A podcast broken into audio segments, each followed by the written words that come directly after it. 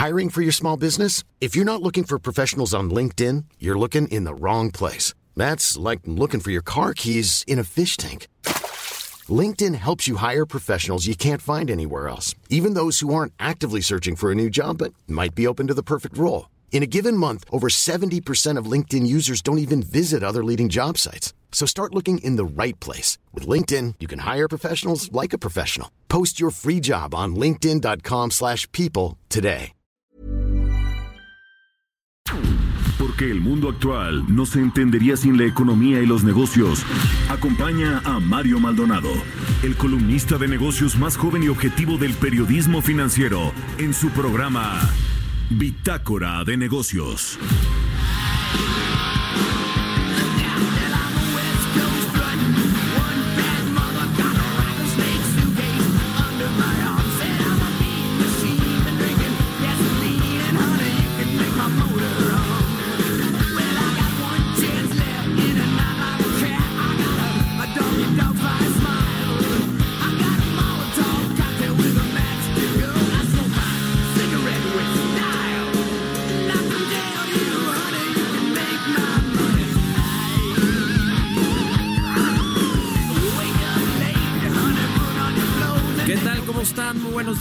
Bienvenidos a Bitácora de Negocios. Yo soy Mario Maldonado y me da mucho gusto saludarlos en este martes 17 de marzo del 2020. Saludo con mucho gusto a quienes nos escuchan aquí en la Ciudad de México por la 98.5 de FM.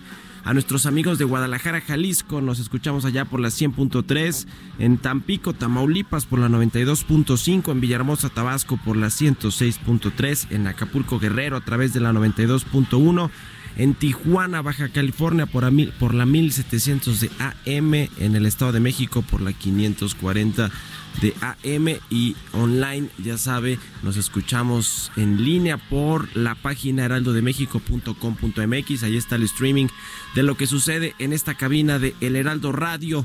Estamos transmitiendo en vivo en este martes 17 y comenzamos el día, el programa con esta canción de Guns N' Roses que se llama Night Train.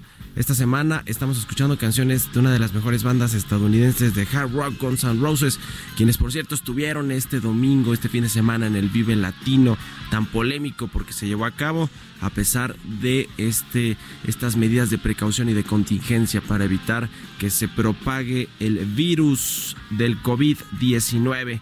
Les platico qué tendremos en el programa. Va a venir Roberto Aguilar, por supuesto. Estamos aquí transmitiendo en la cabina de El Heraldo Radio. Nos hablará de el lunes negro, el más negro de la historia reciente de los Estados Unidos para las bolsas.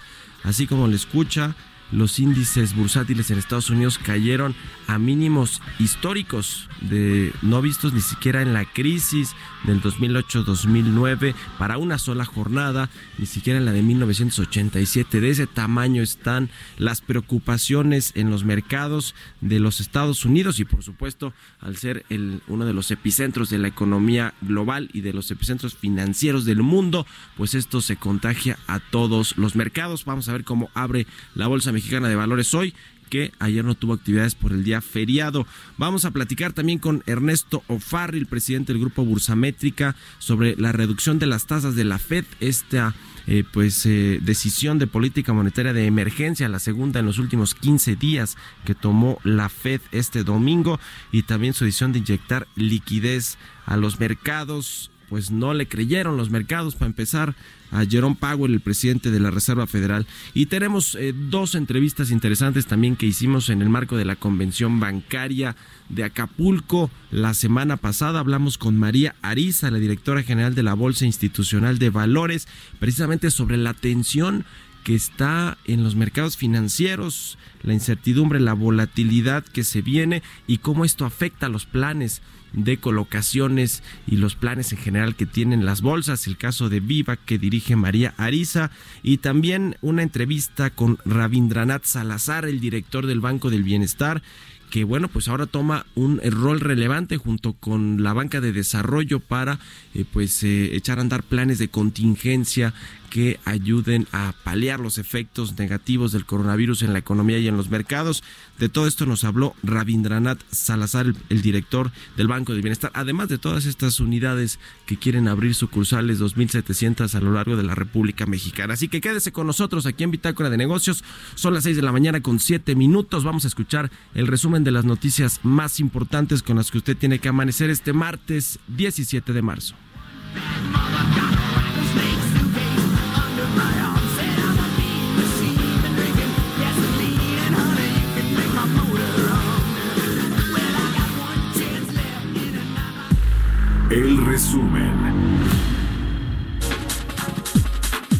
El Consejo Coordinador Empresarial ratificó su compromiso con el abasto y suministro de alimentos y bienes de primera necesidad para todo el país. En un comunicado, los empresarios de México, reunidos en los 12 organismos que conforman el CCE, afirmaron que el campo, la industria y el comercio se encuentran preparados para afrontar la contingencia frente a la pandemia del coronavirus. La Concanaco Servitur solicitará al gobierno federal garantizar la cadena de suministro con vigilancia sanitaria y precios justos, debido a que la alarma por el coronavirus puede ocasionar especulación en materias primas. Citibanamex informó que ante las medidas de prevención por el coronavirus apoyará a sus clientes a través de Banca Móvil y Bancanet, al tiempo que dará meses sin intereses para pagos médicos. Con el fin de disminuir la asistencia en las sucursales, están disponibles operaciones vía Internet, consulta de saldos y movimiento de sus tarjetas, pagos y cobros a través de CODI.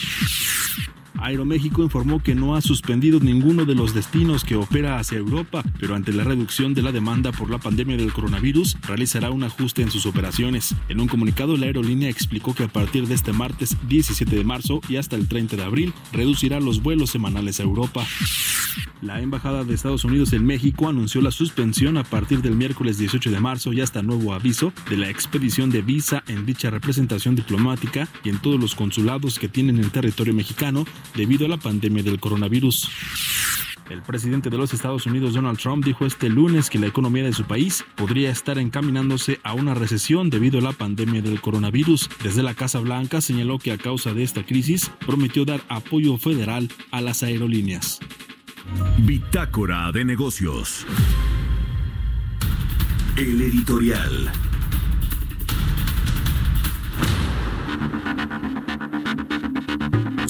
Bueno, pues, eh, ¿qué hacer ante esta crisis que ya eh, es una realidad y que, bueno, pues está gestándose todavía lo que va a pasar para la economía del mundo, para la economía mexicana, por supuesto? El presidente Andrés Manuel López Obrador de pronto se le ve pues como si no le interesara mucho, no tan preocupado, pero la verdad es que sí está preocupado, al presidente le preocupa y más que preocupado ya está desesperado por saber qué salidas eh, tiene a la mano para poder, eh, pues, eh, para poder no enfrentar esta crisis de la mejor forma, esta crisis financiera y económica. Se me olvidaba ahí la palabra, me quedé, me quedé un poquito trabado, pero a ver, lo que le ha dicho a su secretario de Hacienda, Arturo Herrera, es que le presenta un plan convincente, contracíclico, que ayude a paliar los efectos que va a tener esta crisis de salud y que bueno pues ha convertido en una crisis financiera y una crisis económica eh, y que le va a pegar a todas las economías del mundo y más a las que están menos preparadas o más débiles, como es el caso de la mexicana, la economía mexicana, cuyos fundamentales están todavía estables y hay finanzas públicas sanas, pero no hay motores de crecimiento, esa es la realidad. Y a pesar de que el presidente mm, parece que no le hace mucho caso a este tema de la economía o que no le entiende, que es la realidad, la verdad es que sí le pregunta a su secretario Arturo Herrera este asunto de los desplomes de las bolsas, las medidas de estímulo que han echado a andar los bancos centrales del mundo, eh, los ministros de finanzas también toda esta recompra de, de, bonos para inyectar liquidez al mercado, en fin, todo esto sí se lo ha preguntado el presidente López Obrador al eh, secretario de Hacienda y uno de los, eh, creo yo, rasgos claros de por qué le interesa y por qué está desesperado el presidente López Obrador por la inversión privada, sobre todo porque no hay recursos por parte del gobierno para echar a andar proyectos y programas en un, en un entorno de crisis, porque hay menos recaudación, porque los precios del petróleo están por ahí de los 30 dólares por barril eh, o más abajito de eso y todo esto no le, no le viene bien al gobierno en términos de ingresos para sus proyectos y programas. Una de las cosas que a mí me denotan la desesperación del presidente por atraer esta inversión privada fue lo que dijo ayer, que ni más ni menos habló con Alberto Balleres, el tercer hombre más rico de México, tiene por ahí unos 7 mil millones de dólares eh, en su fortuna personal, es lo que le calcula Bloomberg y Forbes a este multimillonario de la minería. Bueno, reconoció que habló con él y que le prometió inversiones en minería y en petróleo. Nada más para ponerlo en contexto, Alberto Balleres pues era así como que uno de los eh, eh, uno de los tantos enemigos favoritos de el, ahora presidente Andrés Manuel López Obrador en el pasado. Él lo ubica del lado de la mafia del poder, del lado de estos neoliberales que se hicieron multimillonarios a partir de las privatizaciones que hizo el expresidente Carlos Salinas. En fin, bueno, pues ahora dijo, ya me habló Alberto Balleres y quiere invertir en México y también habló de Carlos Slim, el hombre más rico del país, quien dice que también hoy supuestamente va a hacer un anuncio de inversiones. ¿Qué tipo de anuncio? Pues yo creo que Carlos Slim en, a finales del año pasado echó ya casi todas sus fichas ahí porque dijo que iba a invertir 100 mil millones de pesos durante todo el sexenio del presidente López Obrador. ¿Qué va a anunciar Carlos Slim? Algo extraordinario. Pues quién sabe, porque así como que muy buena onda nomás por invertir y por ayudar. Carlos Slim no es así, de otra forma no sería el hombre más rico del mundo, es la verdad. Así que pues habrá que ver, ojalá que el presidente por fin, ante ya la inminente crisis que hay en el mundo, pues abra los ojos y diga, a ver, pues qué tengo en el cortísimo plazo para eh, mandar buenas señales a la inversión privada, el anuncio de inversión en el sector energético y mandar ahora sí que al diablo a la, a la dupla de los eh, radicales negativos para su gobierno, que se llaman Rocionale y Manuel Barlet. Vamos a ver eh, qué se anuncia. Dicen que lo va a anunciar este mismo jueves, que tanto le interesa y hay tanta premura que este jueves se va a hacer ese anuncio. En fin, ¿qué opina usted? Escríbanos aquí a al Twitter, arroba Heraldo de México, a mi cuenta personal, arroba Mario Mal. Son las 6 de la mañana con 13 minutos. Mercados bursátiles.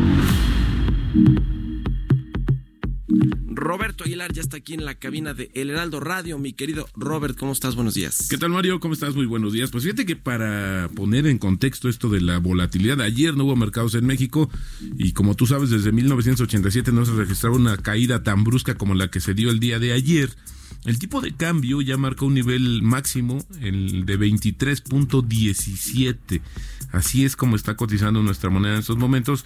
Esto significa una depreciación del 22% en lo que llevamos de este año, que no es mucho, hay que decirlo, pero bueno, este es como se está moviendo hoy el tipo de cambio y la bolsa, pues podría tener una situación similar. Insisto, ayer no hubo mercados y esto puede, puede ser una cuestión. Acabo de, de compartir en el Twitter una estimación que hace Goldman Sachs, que creo que también es importante ya irle poniendo números al tema del coronavirus.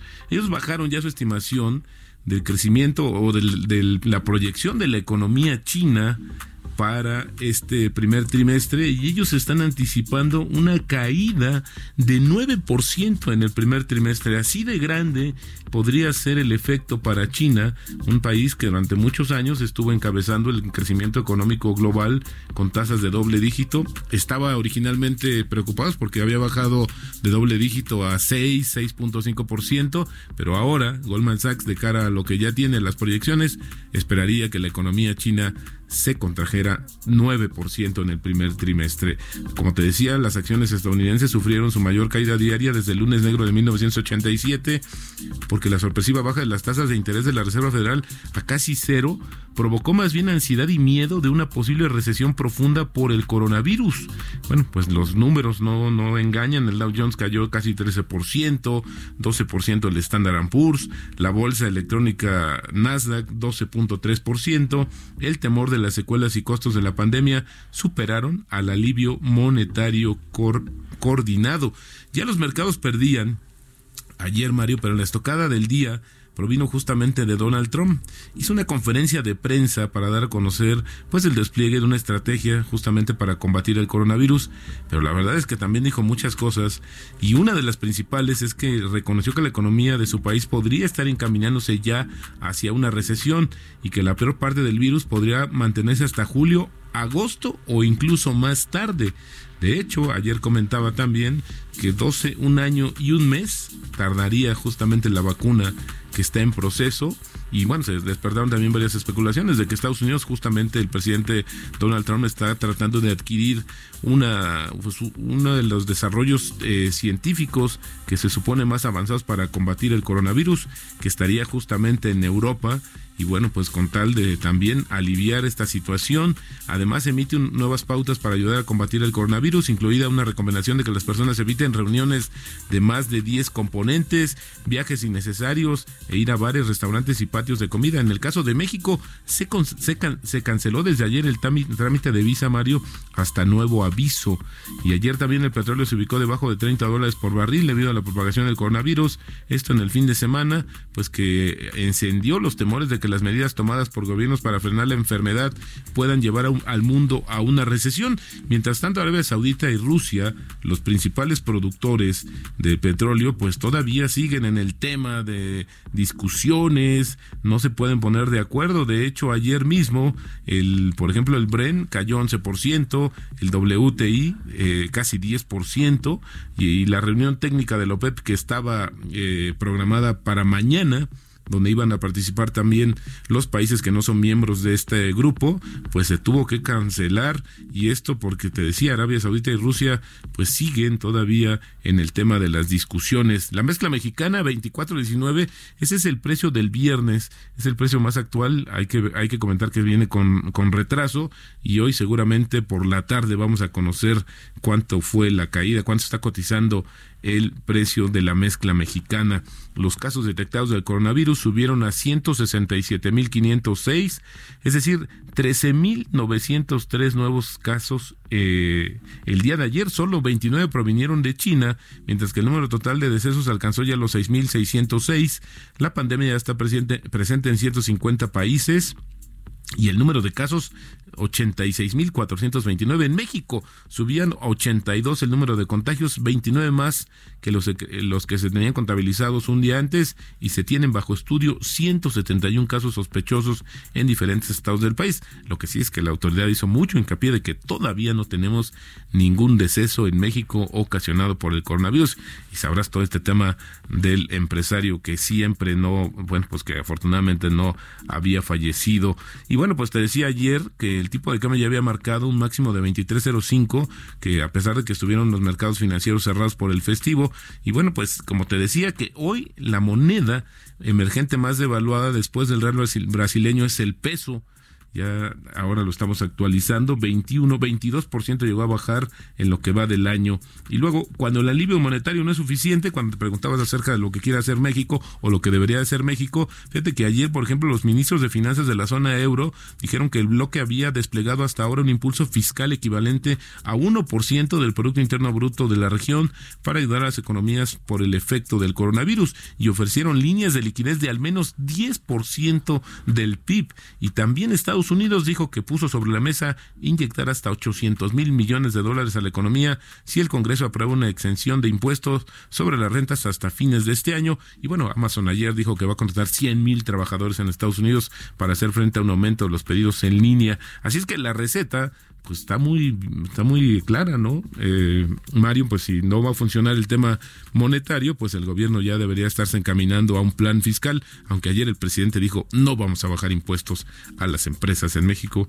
Este es uno de los temas que también pues preocupa estas contradicciones, ver exactamente qué es lo que quiere hacer el presidente y si ya se dio cuenta de la gravedad del tema que está enfrentando México de cara a una recesión global, Mario. Y bueno, bajó un poquito el tipo de cambio, 23.01, así es como está cotizando en estos momentos, pero bueno, ya un nuevo máximo histórico que se marcó justamente el muy temprano al empezar este programa, Mario, ya estaba marcando el 23.17. Así no empieza a cotizar nuestra moneda el día de hoy. Qué cosas, mi querido Robert. Ahora que eh, hablabas de este tema del empresario José Curi Harfush, quien eh, contrajo este COVID-19 en un viaje a Vail, Colorado, con una serie de empresarios que viajaron en un avión privado, entre los cuales está el presidente de la Bolsa Mexicana de Valores, Jaime Ruiz Acristán.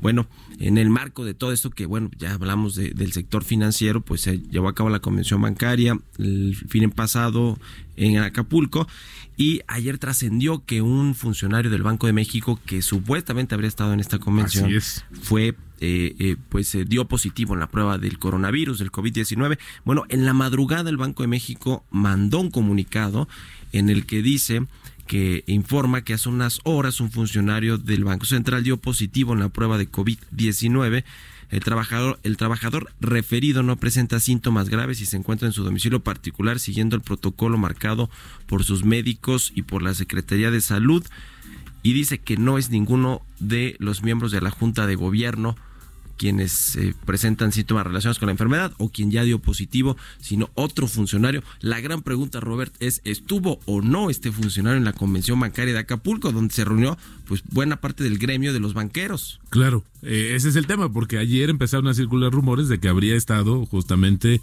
en la Convención Bancaria de Acapulco, donde estuvimos nosotros también, pero, pero bueno, hoy hay mucha incertidumbre acerca de lo que sucede y creo que esto también no abona a la situación. Si queremos un, esta, por cierto que ayer el gobierno ya medio cambió la, estrategia, ¿no? Poniendo esta, pues esa, esta situación de un distanciamiento, pues deberían de informar un poco para también tomar medidas precautorias, pero bueno, la cuestión es que también si lo dices podrías generar un poco más de pánico, así es que el gobierno pues no ha podido todavía agarrarle la medida al tema del coronavirus y creo que tampoco el mundo, en realidad, ese es el tema. Y las declaraciones del subsecretario Hugo López Gatel ayer para llorar, ¿no? Van a quedar ahí en la historia. Totalmente. No, la vamos a escuchar en la segunda media hora del programa y vamos a hablar un poquito de esto porque sí, se merece hablar de esto. Gracias, Roberto. A contar, muy buenos días. Roberto Aguilar, sígalo hoy en Twitter, Roberto AH, son las 6 de la mañana con 22 minutos.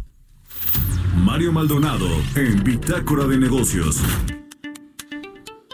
Está en la línea telefónica Ernesto O'Farrill, el presidente del Grupo Bursamétrica, quien nos va a hablar pues sobre todos estos movimientos que ha hecho la Reserva Federal y el gobierno de Estados Unidos para intentar de darle, eh, de inyectar liquidez y eh, por otro lado pues de generar eh, mejores condiciones para la inversión y para el estímulo a la economía. ¿Cómo viste todo esto, mi querido Ernesto? Muy buenos días.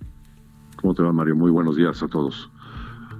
Bueno, pues el domingo pasado, en una forma por segunda ocasión fuera de, calendario. Tuvimos una decisión de la Reserva Federal eh, bajando la tasa de interés a 0%. Anteriormente la había bajado al 1,5%. Entonces, una decisión radical bajándolo hasta 0% la tasa de interés, la tasa objetivo de los fondos federales. Y junto con eso, adicionalmente también anunció un eh, una nueva inyección de liquidez al sistema a través de un programa de compra de bonos, de bonos gubernamentales y bonos hipotecarios, hasta por 700 mil millones de dólares. Esto es una cantidad, vaya que es importante, casi equivale al PIB de México, esa inyección de, la, de liquidez que se va a hacer en, eh, unos cuantos meses, ¿no?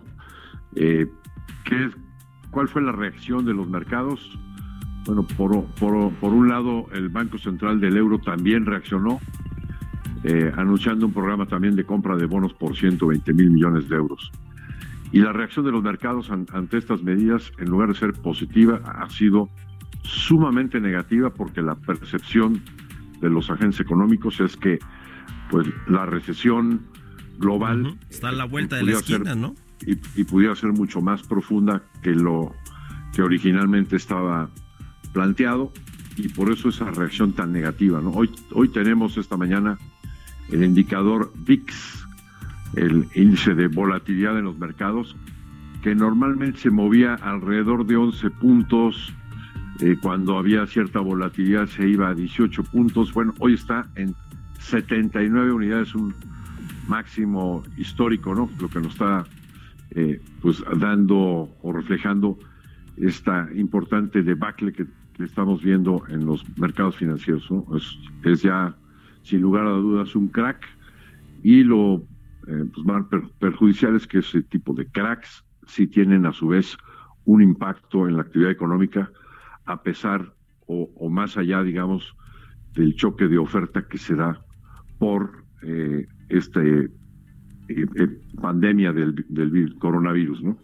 Entonces, pues ya la es la conjunción, lo que estamos viendo, de un choque de oferta, pero con una caída de demanda también a nivel global. ¿Tú crees que estamos eh, eh, cerca de experimentar algo como lo que vimos en el 2008-2009 con esta crisis eh, financiera, económica que detonó allá en Estados Unidos? ¿O ante qué estamos, mi querido Ernesto? Danos luz, ayúdanos a entender cuál va a ser la profundidad de esto. Sí, es una circunstancia muy distinta en cuanto a que lo que sucedió en el 2008-2009 fue la quiebra del sistema financiero, o sea, de los bancos americanos Hoy no estamos en una circunstancia eh, similar, ¿no? ¿Por qué? Pues hoy los bancos en el mundo, no nada más en Estados Unidos, sino en México, en Estados Unidos, en Europa, los bancos están muy bien capitalizados. Eh, aquí más bien es el problema de que por esta circunstancia del virus se ha interrumpido la oferta en la medida que varios gobiernos van tomando las medidas necesarias y contundentes para parar la epidemia como ha sucedido no nada más en Europa, sino que ya lo hemos estado viendo en Guatemala, en San Salvador, en Ecuador, donde ya se eh, tomó la decisión de, proponer un toque de queda a la población. Eh, el, mismo Estados Unidos, pues también eh, Canadá. Bueno, pues en, en todos lados estamos viendo estas interrupciones en la actividad económica normal, pues van a generar esa caída de la oferta y ahora con lo que te comento de la caída de los mercados financieros, pues también vamos a ver una caída de la demanda. Entonces eh, es una recesión lo que se tiene enfrente, pero no es no es una gran depresión ni es una crisis financiera.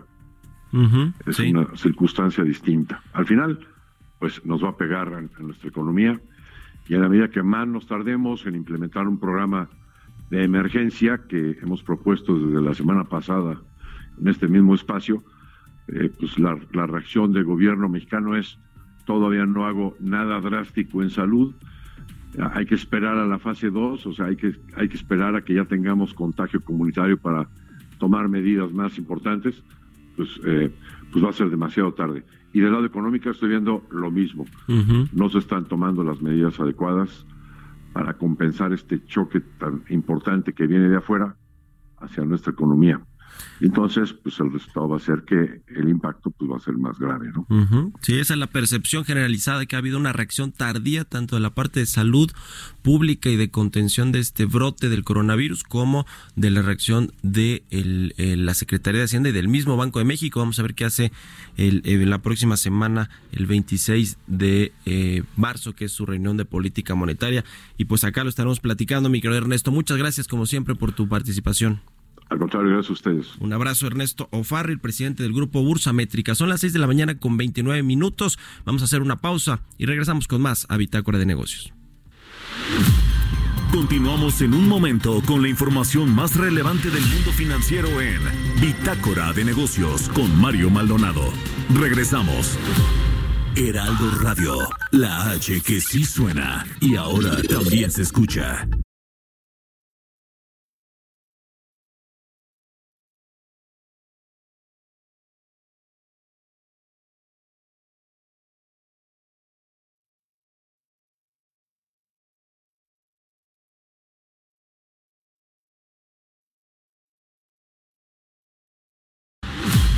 Estamos de vuelta en Bitácora de Negocios con Mario Maldonado.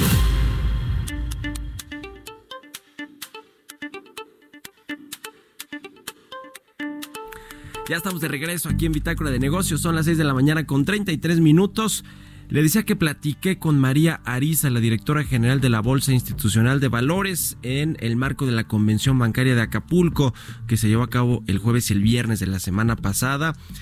Bueno, pues platicamos precisamente en esos momentos también había una crisis importante en las bolsas, en los mercados financieros. Se pararon, de hecho el, mismo viernes se suspendieron por unos minutos los mercados en, Estados Unidos y en México, es decir, las bolsas, los índices bursátiles, precisamente porque cayeron más de 7%. Fue ahí cuando el presidente López Obrador le habló al subsecretario de Hacienda, Gabriel Llorio, para preguntarle qué significa esto y qué tan grave es. Por eso, pues creo que le empieza a importar un poquito al presidente. En fin, vamos a escuchar lo que nos dijo María Arisa en esta entrevista. Entrevista.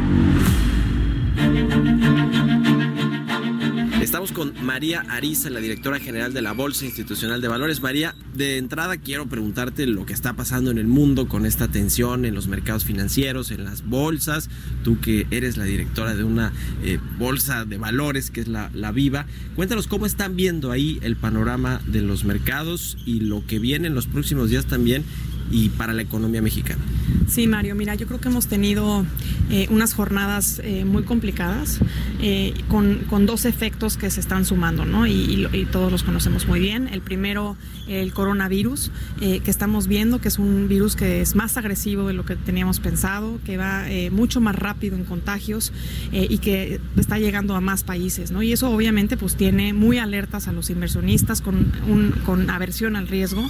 Y obviamente el tema de Trump también fue un, un aviso sorpresivo. Eh, el cerrar las fronteras con Europa, esto definitivamente impacta a la comunidad europea eh, de manera importante.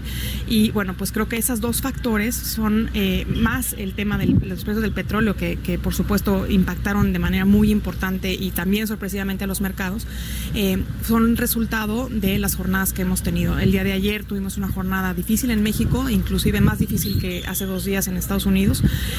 tuvimos que suspender los mercados por 15 minutos dado que eh, el IPC, que es el índice principal de la Bolsa Mexicana de Valores, eh, llegó a menos 7%. Eh, nosotros en nuestro índice principal, que es el FTSE Viva, eh, llegamos a 6.85, todavía teníamos un pequeño margen ahí, pero suspendimos mercado dado que BMB suspendió mercado. Entonces, bueno, pues yo creo, Mario, que tendremos jornadas de volatilidad en adelante, mientras que no se vea, digamos, una solución clara a este, a este tema del coronavirus y, y pues ojalá que, que ve, veamos pronto eh, contención y que los mercados eh, se vayan recuperando poco a poco.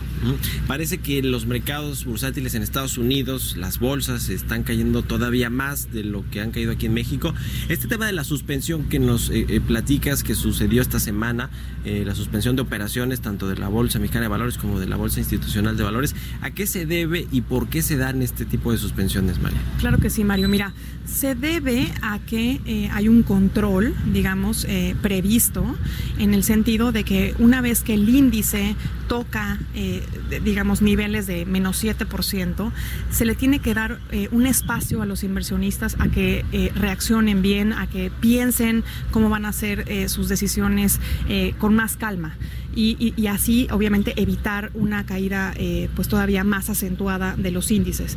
Entonces esos 15 minutos justamente sirven para ello, para eh, tener una pausa, eh, reflexión de los inversionistas y una vez que ya tienen 15 minutos para absorber la información, poder tomar decisiones en adelante. Se reactivan los mercados a los 15 minutos y se monitorean cómo, cómo van actuando los índices. Ahora, el tema de la economía, la economía real, muchos sectores económicos e industrias se han visto afectadas por esta pues eh, por este asunto de China, que es una la fábrica del mundo, es una cadena muy importante para toda la producción del mundo.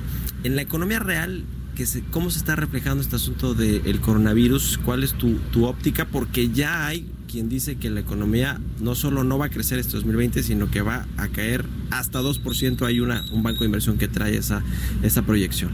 Sí, la verdad que se ve, se antoja complejo el crecimiento este año. Eh, definitivamente, como mencionas, China siendo pues el país tradicionalmente proveedor de todas estas cadenas de suministro eh, tiene una afectación muy importante a nivel global.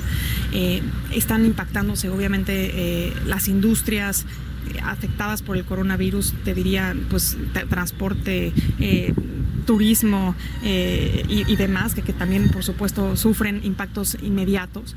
Eh, sí estamos viendo ya una contracción en, en, muchas de estas industrias en México en, los, en, el primer trimestre y eso pues es reflejo de, de, de que todo esto es global y no eh, y, y, y, localmente no nos podemos este, abstraer, ¿no? Y pues claro que el tema de los precios del petróleo también van a impactar en el crecimiento y bueno, pues ahora sí que esperemos que las medidas que, que acaba de anunciar Hacienda eh, logren contener esta, eh, digamos, y, y compensar esta, esta baja de crecimiento para poder mantenernos este, este año pues lo mejor posible. Finalmente, María, ¿cómo modifican las perspectivas que ya tenía eh, la Bolsa Institucional de Valores en cuanto a colocaciones, eh, nuevos eh, vehículos financieros llegando a la Bolsa Institucional de Valores? Y las perspectivas en general del mercado. ¿Cómo, cómo va a cambiar eso? Supongo que apenas están viendo qué ajustes hacer, pero, pero de pronto, ¿cómo cambia o altera los planes? Sí, mira, Mario, qué bueno que me preguntas. Eh, te diría, en la parte de, trading, que es lo que vemos todos los días, pues estamos viendo obviamente volúmenes eh, mayores, dada la volatilidad. Eh, y en la parte del listado, yo te diría que si bien el mercado de capitales necesita que haya fundamentales de crecimiento para que haya más apetito por la inversión y seguridad de inversión y ambiente de inversión propicio, eh, hay algunas de las empresas con las que platicamos y que nosotros consideramos que todavía tienen oportunidad, dado que estas empresas, eh, digamos, van, quieren ajustar sus, eh, pronósticos de evaluación para tener ese acceso a los inversionistas. Los inversionistas obviamente van a tener apetito en medida de que la evaluación esté ahí para ellos. Entonces hay muchas empresas que, y ese es, ese es uno de los objetivos de Viva, que es apoyar al crecimiento de estas empresas. Entonces hay muchas empresas que dicen, yo necesito ese capital, hoy eh, más que nunca quiero tomar las oportunidades que representa que eh, los activos estén más baratos. Quiero tener capital disponible para poder apoyar este crecimiento en mi empresa y estoy dispuesta a ajustar eh, esta evaluación en ese sentido y por lo tanto tener acceso a los inversionistas. En ese sentido te diría, no vemos, digamos, un ambiente maravilloso y un mercado abierto de par en par para emisiones, pero habrá, habrá oportunidades y, y ahí estaremos para ellas. Pues muchas gracias María como siempre por tomarnos la entrevista. Y gracias, Mario. Historias empresariales.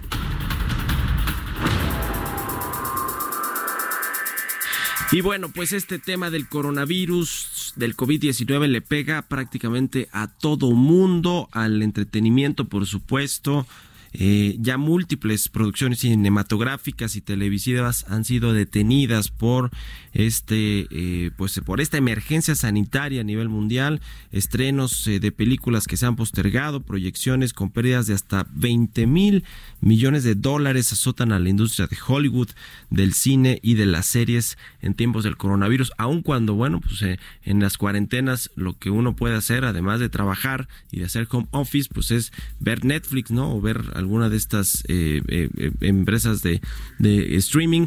Pero bueno, pues a pesar de todo eso, las producciones están teniendo pérdidas bastante fuertes. De todo esto nos cuenta en la siguiente pieza Giovanna Torres. La crisis mundial por el coronavirus está dejando pérdidas millonarias para la industria del cine y la televisión. Múltiples rodajes dentro y fuera de Estados Unidos detenidos, estrenos postergados, millones de tickets no vendidos y salas de cine cerradas. Los cálculos iniciales hablan de al menos 20 mil millones de dólares si la situación perdurara hasta mayo. De acuerdo con un informe del sitio especializado estadounidense del Hollywood Reporter, el golpe en taquilla hasta ahora es de unos 7 mil millones de dólares.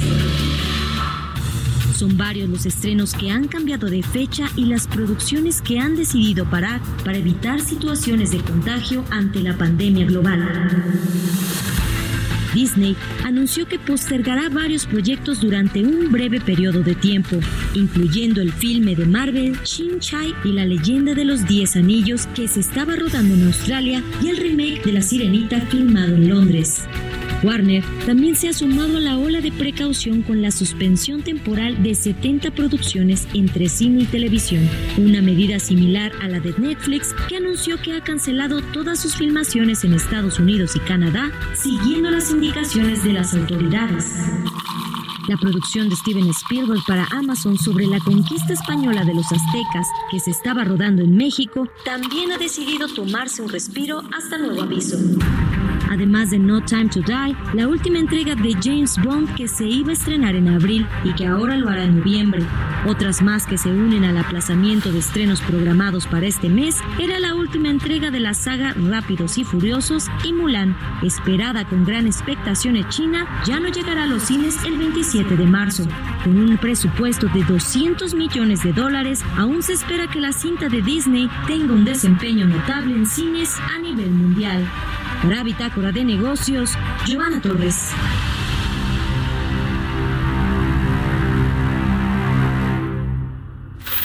Mario Maldonado en Bitácora de Negocios.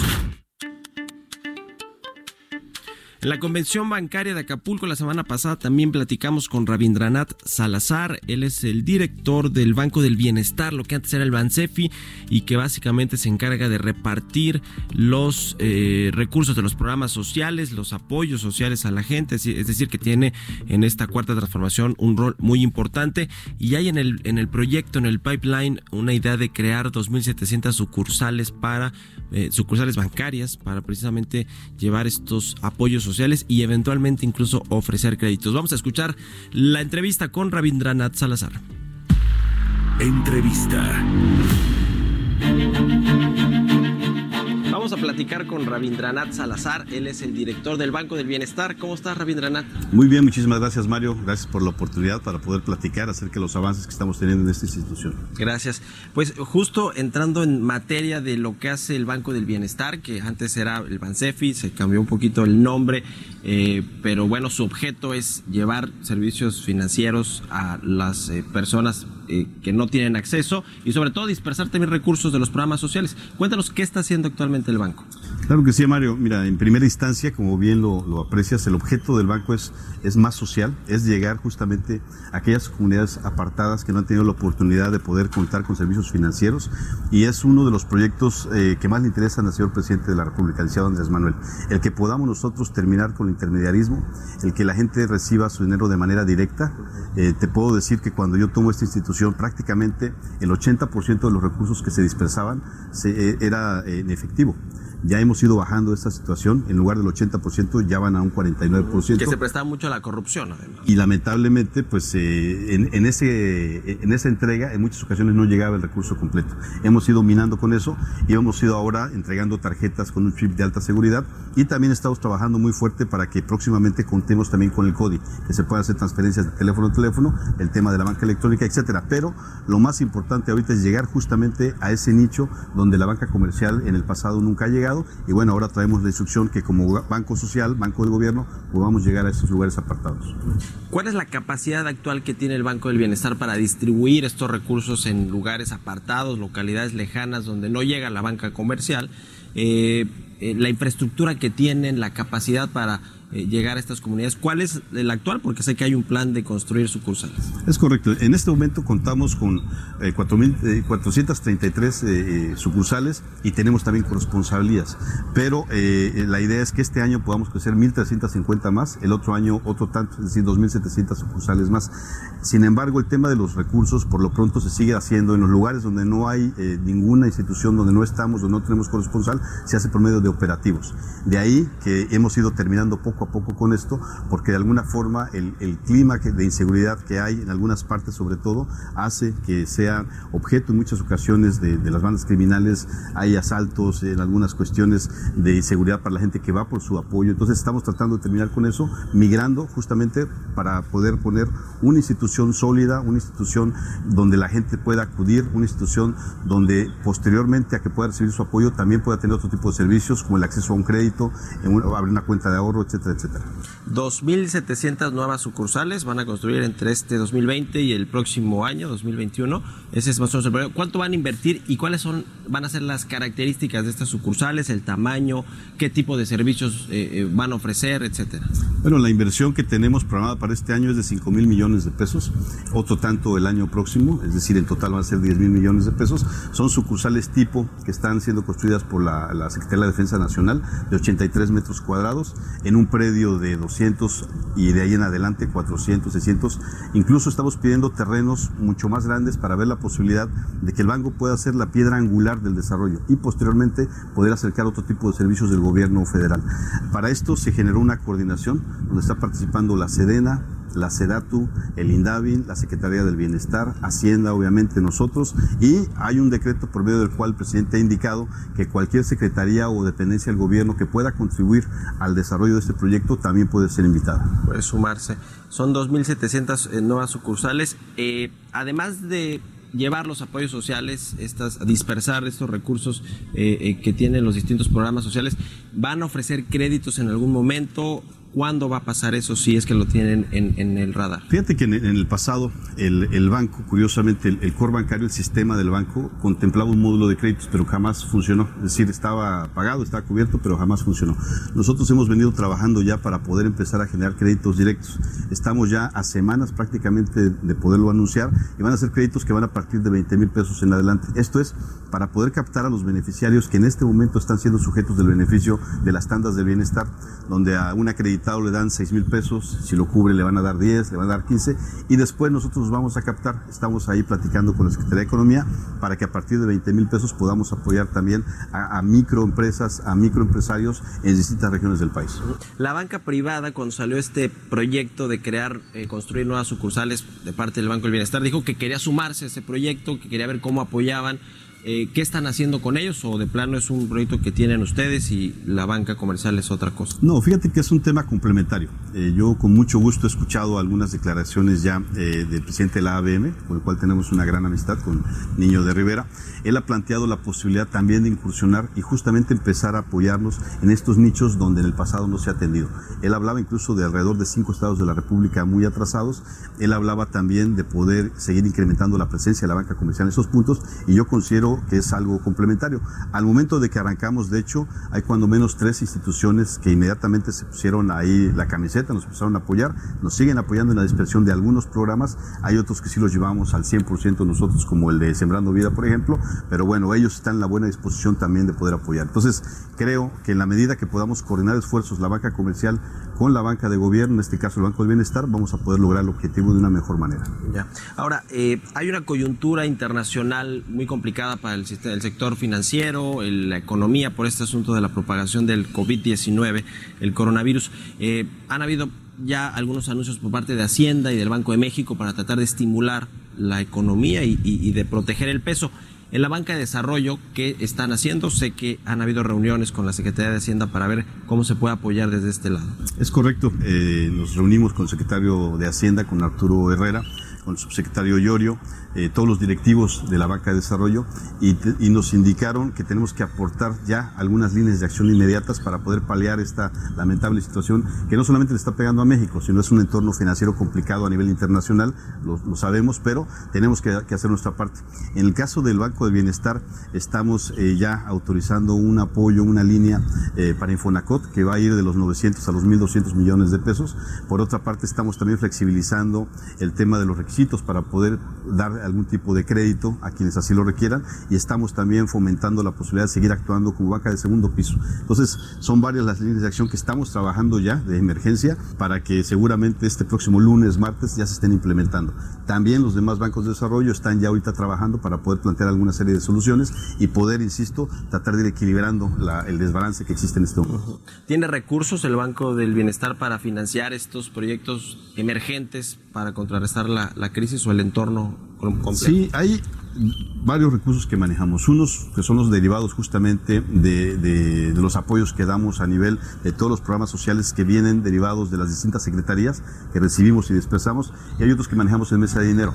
En esa parte, y hay otra parte también en la, en la parte de crédito, sí tenemos los recursos suficientes para poder aportar. Evidentemente, cada quien de acuerdo a su tamaño, de acuerdo a su capital, pero sí aportar parte de la solución a esta problemática. Muy bien, pues muchas gracias, Ravindranath, por haber estado con nosotros. Al contrario, Mario, muchísimas gracias a ti un saludo a toda la gente que, nos sigue y bueno, pues seguimos en contacto para dar cuenta de los avances que vamos teniendo en esta importante institución. Muchas gracias.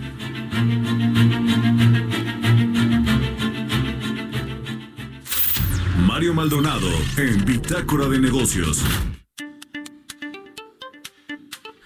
Bueno, pues le platicaba que ayer el subsecretario Hugo López Gatel, el subsecretario de la Secretaría de Salud, pues fue allá a la mañanera, hacer un espectáculo. Ya ve que va todos los martes a dar cuenta un poco de pues todo este asunto primero de los medicamentos, de esta política de salud que tiene el nuevo gobierno y que bueno, es el subsecretario, pero en funciones en realidad opera como el secretario de salud.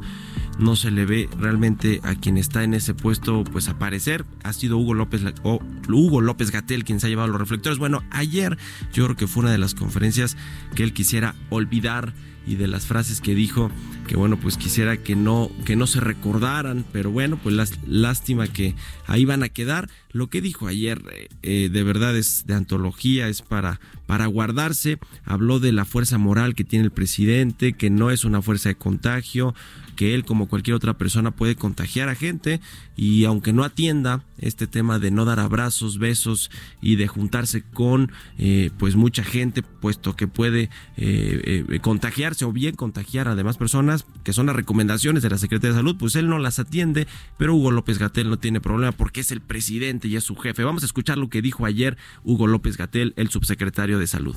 La fuerza del presidente es moral, no es una fuerza de contagio. En términos de una persona, un individuo que pudiera contagiar a otros, el presidente tiene la misma probabilidad de contagiar que tiene usted o que tengo yo. Y usted también hace recorridos, giras y, está en, en la sociedad. El presidente no es una fuerza de contagio. Entonces no, no tiene por qué ser la persona que contagie a las masas.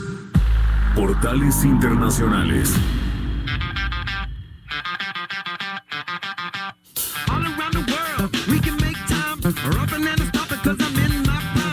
Jesús Espinosa ya está aquí en la cabina de El Heraldo Radio. Bienvenido Jesús, ¿tú eres una fuerza moral o, qué tipo de fuerza eres? No, la verdad es que no lo sé, pero pero sí, es un tema muy serio para que se lo tomen así por parte del gobierno. De verdad, sí, una declaración muy desafortunada con todas las credenciales que tiene. Sí, la verdad es que sí. Tiene muy buenas credenciales. Es creo que un buen epidemiólogo, ¿cómo se llama? sí. bueno, eh, un experto en este tema de la epidemiología. Pero como diría popularmente, sí se la voló. Se la voló. Bueno, Pero bueno, rápido. rápido porque nos acaba, se nos acaba el tiempo, Mario. Esta mañana el Financial Times eh, en tiempo real, como siempre, revisamos los portales internacionales y publica que los mercados bursátiles oscilan en operaciones volátiles después de la derrota de Wall Street. Y es que también los inversores, pues, están nerviosos en medio de estos eh, temores sobre el impacto económico de los cierres generalizados. También Francia está lista para nacionalizar empresas afectadas por el virus, entre otras medidas que ha estado tomando ya el gobierno de Macron, entre ellas, pues, suspensión, por ejemplo, de servicios como las rentas, la luz, el gas, eh, gastos que estará absorbiendo el propio gobierno. Los políticos piden al, presidente de los Estados Unidos, a Donald Trump, que garantice los suministros médicos y el mundo cerrado. Occidente cierra fronteras y ordena el aislamiento, así como también eh, eh, toda Europa estará cerrando sus fronteras al menos durante un mes para también contrarrestar a este virus. En bloomer.com los futuros de los Estados Unidos suben junto al dólar en la caída de bonos y los economistas de Morgan Stanley dicen que la recesión global ahora es caso base. Y cerramos con la expansión, Mario, porque la Comisión Europea propuso este martes a los Estados Unidos y también, a, más bien, perdón, a los estados de la Unión Europea adoptar un marco temporal que les permitiría mm, de manera excepcional, por decirlo de alguna manera, canalizar ayudas en forma de ventajas fiscales, también avales y préstamos públicos a empresas y apoyos a la banca para hacer frente al impacto económico del coronavirus. Mario, así el panorama este martes. Gracias Jesús, con esto llegamos al final de Bitácora de Negocios. Muchas gracias a usted por escucharnos. Lo dejo con Sergio Sarmiento y Guadalupe Juárez aquí en las frecuencias de El Heraldo Radio. Hasta mañana, buenos días.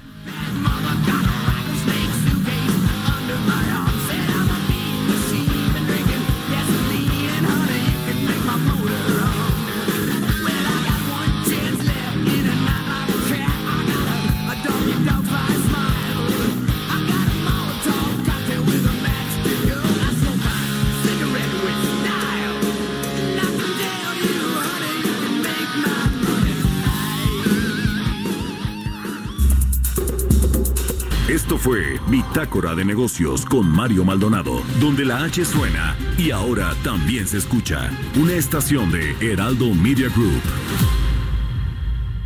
Escucha la H. Heraldo Radio. Hey, it's Danny Pellegrino from Everything Iconic. ¿Ready to upgrade your style game without blowing your budget?